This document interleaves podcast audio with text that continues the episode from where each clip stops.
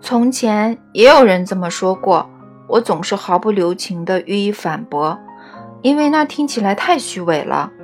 那不就等于你就算病入膏肓，也要假装健康如常；就算穷困潦倒，要充作阔人；就算悲痛欲绝，也要表现得若无其事吗？这让我想起了某个笑话，说的是三个人下地狱。这三人分别是天主教徒、犹太教徒和新时代运动的信徒。魔鬼狞笑着问天主教徒：“喂，你觉得热不热啊？”天主教徒不屑一顾地说：“这是我为神而做出的牺牲。”魔鬼接着问犹太人：“那么你呢？觉得热不热啊？”犹太人说：“再热我也只好忍了。”否则我能怎样呢？最后，魔鬼问新时代运动的信徒：“热？”新时代运图的新时代运动的信徒挥汗如雨地问：“哪里热了？”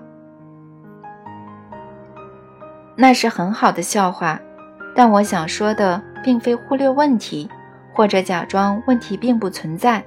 我只是想想让你关注身边的近况。然后对其做出最真实的判断而已。如果你穷困潦倒，你就是穷困潦倒了。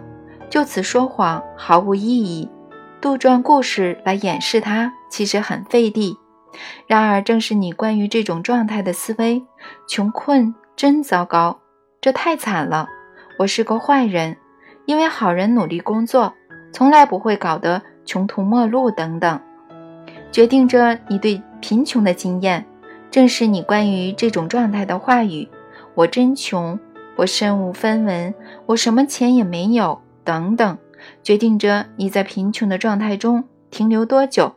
正是你围绕这种状态所采取的行动，自怨自哀，坐以待毙，从来不寻求解决方法，因为反正也没有用，创造了你长久穷困的现实。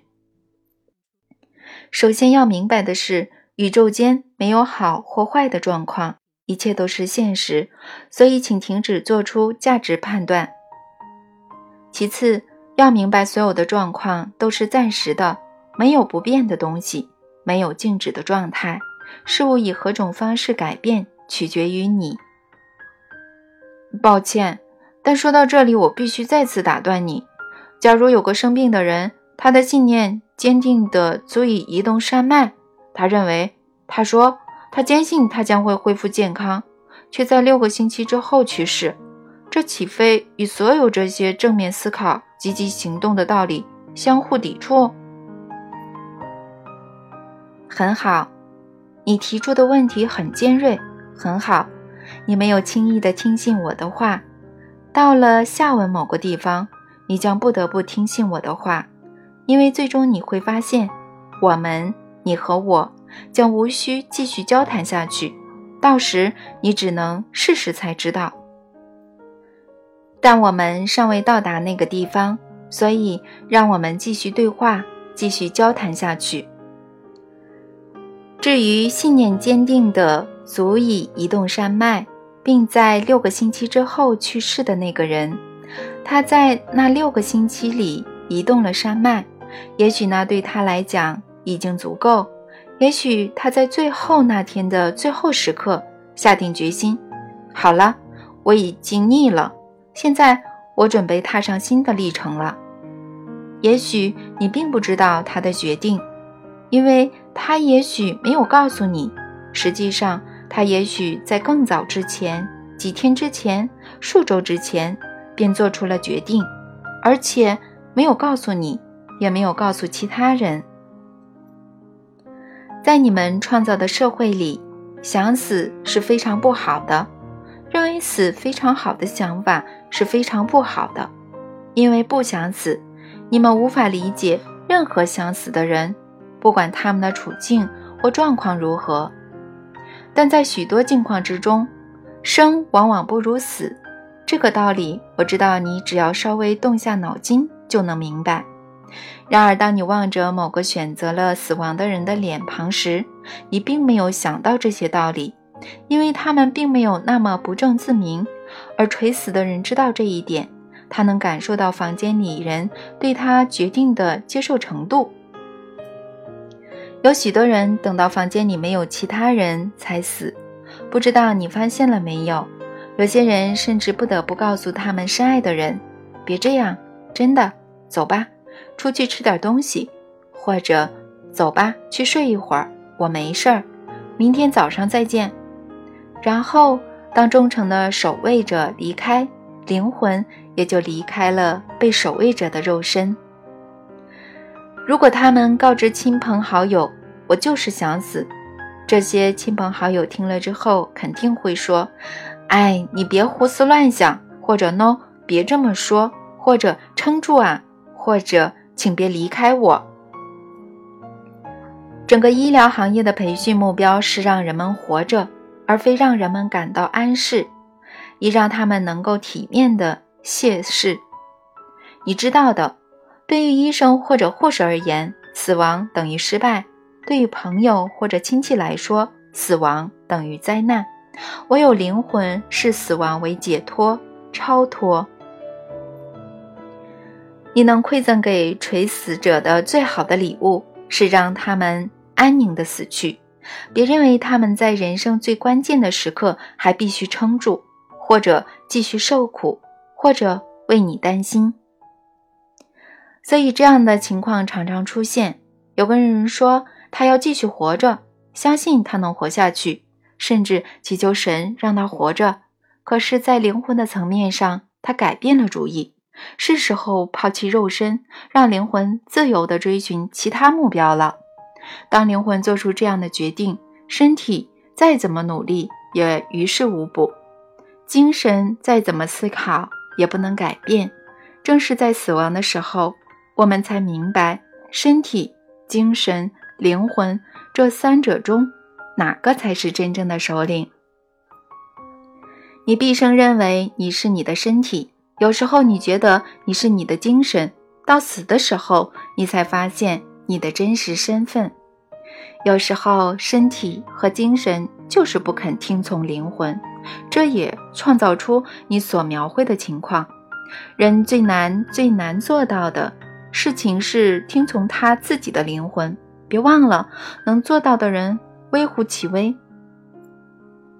屡见不鲜的情况是，灵魂做出决定，现在是离开身体的时候了。身体和精神是灵魂永远的仆人。听见这个决定，于是解脱了过过程开始了，而且精神自我意识并不想遵命。毕竟这是其存在的终结，所以他命令身体抵抗死亡，身体愉快地接受这项任务，因为他也不想死。身体和精神自我意识，由于这么做而得到外在的世界，他们创造出来的世界的极大鼓励和极大赞赏，于是更加坚定地奉行这种策略。到了这个关节。一切都要看灵魂有多么想离开。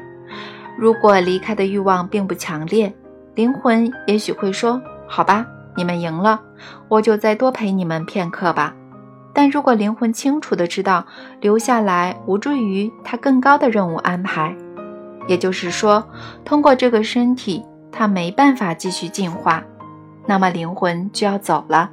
没有任何事情能阻拦他。也不应该试图去阻拦他。灵魂非常清楚，他的目标就是进化，那是他唯一的目标，唯一的使命。他并不关心身体的成就或者精神的发展，这些对灵魂来说毫无意义。灵魂也清楚，离开身体并没有什么可悲的。从许多方面来看，留在身体之内才是可悲的。所以你必须明白。灵魂对死亡整体持有不同的看法，当然，他对生活整体也持有不同的看法，而这就是人们在生活中绝大多数挫折感和焦虑感的根源。挫折感和焦虑感是不肯听从灵魂的后果。我如何才能最好的听从我的灵魂呢？如果灵魂真的是老板？我要怎样才能从行政办公室拿到这些备忘录呢？你首先要做的是弄清楚你的灵魂正在追寻的目标，并别再不停地评判它。我不停地评判我自己的灵魂。是的，我刚刚让你看到你是如何为想要死亡的欲望而评判你自己，你也为想要活着、真正活着的欲望而评判你自己。你为想要笑、想要哭、想要赢、想要输的欲望而评判你自己。你为想要经验欢乐和爱的欲望而评判你自己。尤其是为了想要经验爱的欲望，真的吗？有时候你认为否定你自己的欢乐是神圣的，不去享受生活是圣洁的。否定，你告诉你自己是好的。那你说它是坏的吗？它既不好也不坏，它只是否定而已。如果你否定你自己之后感觉很好。那么，在你的世界里，它就是好的。如果你感觉很坏，那么它就是坏的。在绝大多数的情况下，你无法确定，你为这个或那个否定你自己，因为你告诉自己那是你应该做的，然后你说做那件事是好的，但心里纳闷儿，你的感受为何不好？所以，首先要做的是，别再不停地对你自己做出这些评判。去了解灵魂的欲望，跟着灵魂走。灵魂追求的目标是你所能想象得到的最高的爱的感受，这是灵魂的欲望，这是他的目标。灵魂追求的是这种感受，并非认识，而是感受。他已经拥有了那种认识，但认识是概念性的，感受是经验性的。灵魂想要感受其自身。从而借由他自己的经验认识其自身。最高的感受是与太极合一的经验，这种返璞归真的境界是灵魂所渴望的。这是完美之爱的感受，完美的爱之于感受，正如完美的白之于颜色。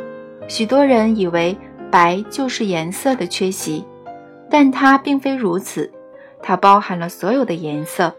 所有其他颜色调和了就是白。同样的，爱亦非某种情感，怨憎、愤怒、色欲、嫉妒、贪婪的缺席，而是所有情感的总和。它是总和，它是成集，它是一切。因而，为了惊艳到完美的爱，灵魂必须惊艳每种人类的情感。我如何能够同情我所不理解的呢？我如何能够原谅我自己从未经验过的呢？于是，我们同时看到灵魂之旅的简单和艰巨。我们终于明白他要追求的目标。人类灵魂的目标是去经验他的一切，以便能够成为他的一切。假如不曾是下，那他如何能是上呢？假如不曾是右，那他如何能是左呢？假如不认识冷，那它如何能是暖呢？假如否定恶，那它如何能是善呢？很明显，假如没有东西可以选择，灵魂就不可能成为任何东西。灵魂若要经验它的美好，就必须认识美好是什么。如果除了美好别无所有，那这是不可能做到的。所以，灵魂意识到。美好唯独存在于非美好的空间里，因此灵魂对非美好从不埋怨，而是祝福。他明白这是其自身的一部分，而且若要另一部分显露，这部分就必须存在。当然，灵魂的任务是诱导我们选择美好，选择成为最好的你自己，同时不去责怪那些你所没选择的。这是个艰巨的任务，需要许多倍来完成，因为你们习惯于急匆匆做出判断，称某样事物为错误的，或者坏的，或者不够好的，而非去祝福你们所没选择的。而你们所做的比责怪还要糟糕。实际上，你们试图去伤害你们所没选择的，你们试图去摧毁它。如果有某个人、某个地方或某件事情你们并不认同，你们就会去攻击他。如果有个宗教与你们的相悖，你们就会称它为邪教；如果有某个想法与你们的相左，你们就会对其冷嘲热讽；如果有某个观念与你们的不同，你们就会拒绝它。你们这样等于犯了错，因为你们只创造了半个宇宙，而你们甚至连你们的一半都无法理解，因为你们毫不犹豫地拒绝了另一半。这真是太深奥了，我得谢谢你。从来没有人对我说过这些话。至少是没有如此简洁的对我说过。我正在努力的去领悟，真的。然而其中有些费解的地方，比如你的意思好像是我们应该爱错，这样我们才能认识对。这么说来，你认为我们应该拥抱魔鬼吗？不然你要怎样拯救他呢？当然，真正的魔鬼是不存在的。但我用你选择的说法来回答你：拯救这个过程就是接受一切，然后选择最好。你能明白吗？如果没有什么可供选择，你就不能选择成为神。喂，等等，谁说过要选择成为神了？最高的感受是完美之爱，对吧？是的，我想应该是的。那你能找到更好的说法？来形容神吗？不能，我找不到。嗯，你的灵魂追求最高的感受，他追求经验，成为完美的爱。他正是完美的爱，他认识到这一点。然而，他希望做更多的事情来认识他。他希望在他的经验中成为他。你当然是在追求成为神啦，否则你以为你将会成为什么呢？我不知道，我说不清楚。我想，我只是从来没有那么考虑过。那么想，好像有点亵渎神。这太滑稽了。你觉得努力模仿魔鬼算不上亵渎神，可是追求成为神反而算。且慢，谁努力模仿魔鬼了？你呀，你们所有人啊。你们甚至创造出各种宗教，他们说你们天生有罪，生来就是罪人，而这只为了让你们自己相信你们本身是罪恶的。可是，假如我告诉你们，你们天生是神，生来就是纯粹的神，纯粹的爱，你们反倒会驳斥我。你穷毕生之力来让你自己相信你是坏的，不仅你是坏的。